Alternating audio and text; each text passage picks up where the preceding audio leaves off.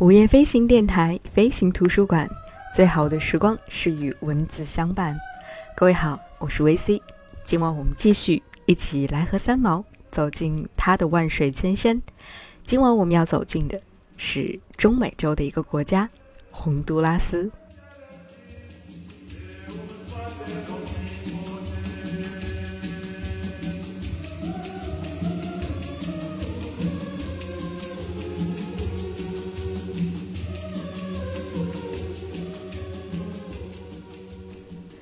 由墨西哥飞到洪都拉斯的航程不过短短两小时，我们已在红国首都德古西加尔巴的机场降落了。下飞机便看见扛枪的军人，虽说不是生平第一次经验，可是仍然改不掉害怕制服的毛病。对我来说，制服象征一种隐藏的权利，是个人所无能为力的。排队验查护照时，一个军人与我默默地对峙着。凝神地瞪着彼此，结果我先笑了，他这也跟着笑了起来，踱上来谈了几句话，心情便放松了。那是一个寂寞的海关，稀稀落落的旅客等着检查。碰到一个美国人，是由此去边境为萨尔瓦多涌进的难民去工作的。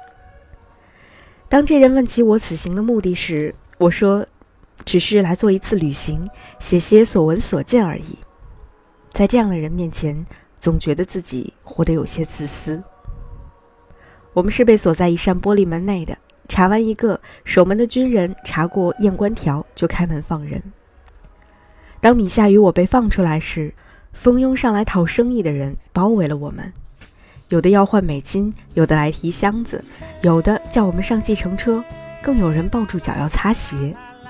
生活的艰难和挣扎，出入红国的国门。便看了个清楚。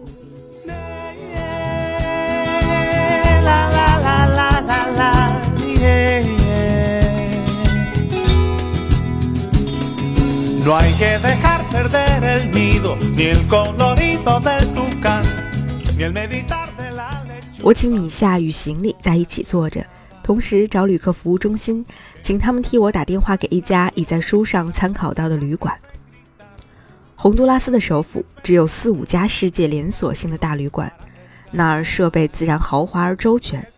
可是本地人的客栈也是可以住的，当然，如果付的价格只是十元美金一个房间的话，也不能期待有私人浴室和热水了。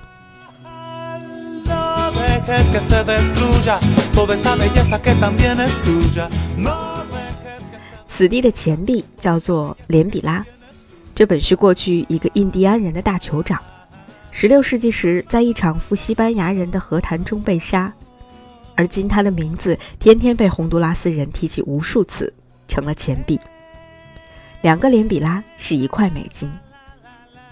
计程车向我要了十二个连比拉，由机场进城。我去找小巴士，可是那种车长吊在门外的巴士只能坐十二个人，已经满客了。于是我又回去跟计程车司机讲价，讲到六个大酋长，我们便上车了。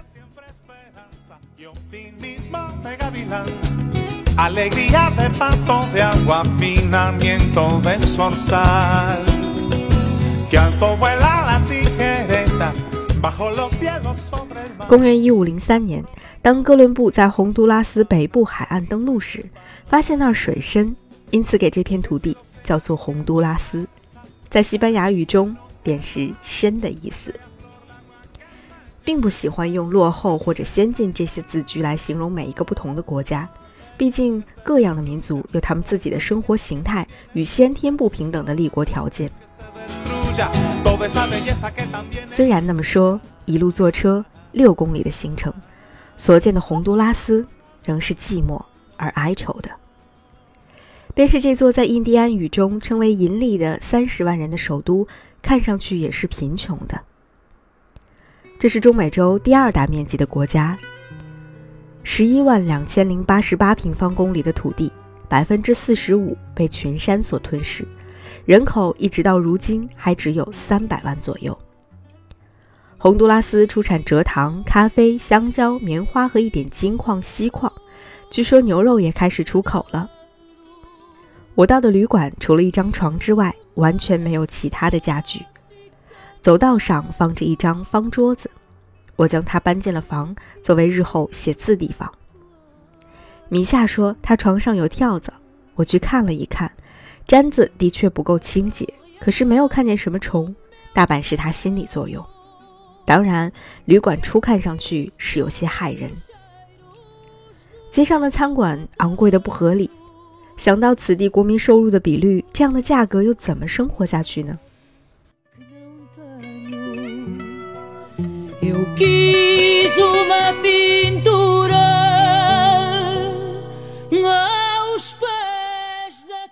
走在路上，沿途都是讨钱的人。出来洪都拉斯的第一夜，喝了浴室中的自来水，大概吃下了大肠菌，这边昏天黑地的吐泻起来。等到能够再下床走路，已是两天之后了。在旅社内病得死去活来时。米夏向玛雅商店的中国同胞去讨了热水，如果不是那壶热水和人参茶救命，大概还得躺两天才能站得起来。三十万人的首都并没有什么可看的东西。十六世纪初叶，它本是一个矿区小镇。到了现在，西班牙殖民式的建筑和教堂仍是存在的，有些街道也仍是石块砌成的。城内好几家中国饭店和杂货店。看见自己的同胞无孔不入地在世界各地找生活，即便在洪都拉斯这样贫穷而幽暗的地方也住了下来，心中总是一阵又一阵说不出的黯然。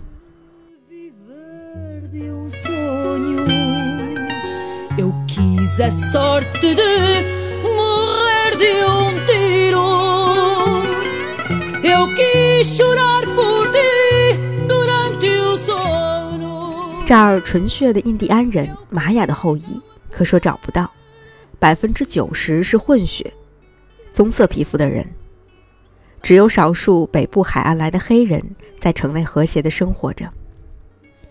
虽说整个的山城是杂乱而没有秩序的，可是，一般的建筑在灰尘下细看仍是美丽。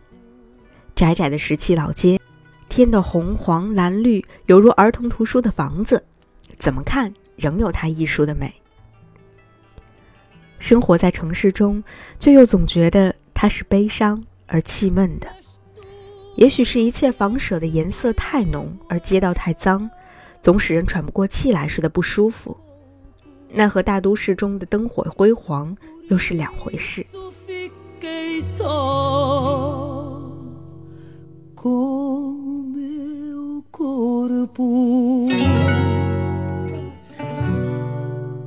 洪都拉斯首都的夜是浓得化不开的一个梦境，梦里幽幽暗暗，走不出花花绿绿却又不鲜明的窄巷，伸手向人讨钱的苦孩子的脸和脚步，挨挨不放。这儿一种漆成纯白色加红杠的大巴士满街的跑着，街上不同颜色和形式的公车川流不息的在载人，他们的交通出人意料的方便快捷。特别喜欢那种最美的大巴士，只因它取了一个童话故事中的名字——青鸟。青鸟在这多少年来已成为了一种幸福的象征，那遥不可及而又人人向往的梦啊，却在洪都拉斯的街道上穿梭。我坐在城内广场一条木椅上看地图，那个夜晚有选举的车辆插着代表他们党派的旗子，大声播放着音乐，来来回回的跑。有小摊贩巴巴地期待着顾客，有流落街头的人在我脚旁睡觉，有讨钱的老女人在街角叫唤，更有一群群看来没有生意的擦鞋童一路追着人，想再赚几个铜板。当然，对面那座大教堂的石阶上，偶尔有些衣着整齐的幸福家庭，正忘了弥撒走出来。就在这样一个看似失落园的大图画里。那一辆辆叫做青鸟的公车慢慢的驶过，而幸福总是在开着，在流过去，广场上的芸芸众生，包括我，是上不了这街车。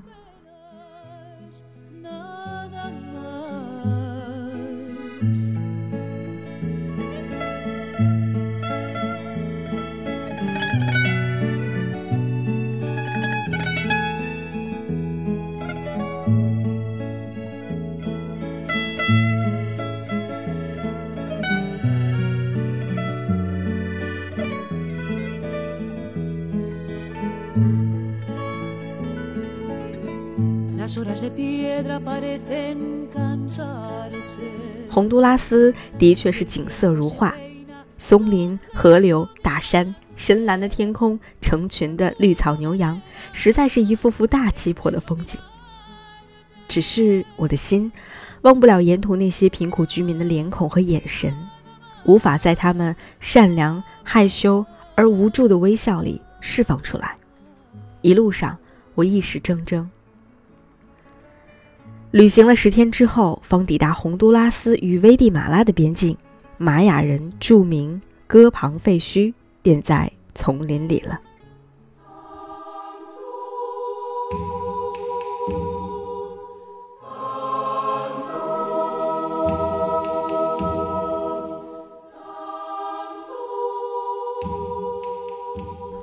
据考证，那是公元后八百年左右玛雅人的一个城镇。直到一九三零年，在发现了它快一百年之后，才有英国人和美国人组队来此进行挖掘、重建、整理。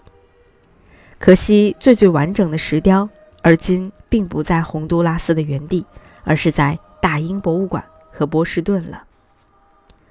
虽然这么说，那一大片丛林中所遗留下来的神庙、无数石刻的脸谱、人柱，仍是壮观的。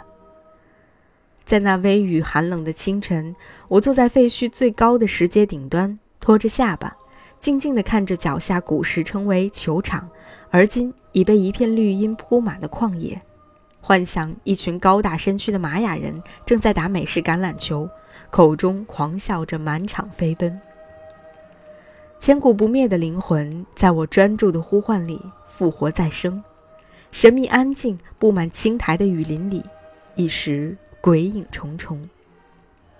我捡了一只树枝，一面打草，一面由废墟进入丛林。惊见满地青苔掩映的散石，竟都是刻好的人脸，枕头般大的一块又一块，艳绿色的脸呐！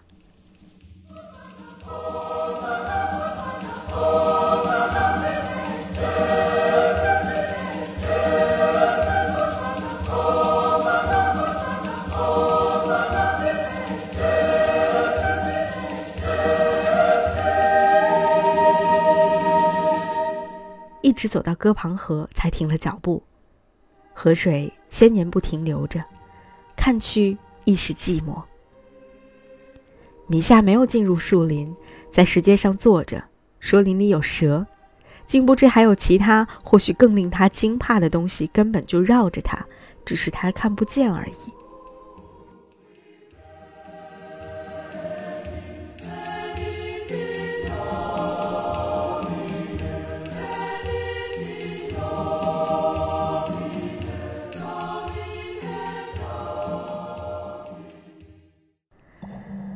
最后一日要离去洪都拉斯的那个黄昏，我坐在乞儿满街的广场上，轻轻地吹口琴。那把小口琴是在一个赶集的印第安人的山谷里买的，捷克制的，算作此行的纪念吧。便在那时候，一辆青鸟巴士缓缓地由上街开了过来，米夏喊着：“快看，一只从来没有搭上的青鸟，奔上去给你拍张照片吧。”我苦笑了一下，仍然吹着我的歌。什么青鸟？这是青鸟不到的地方，没有看见什么青鸟呢。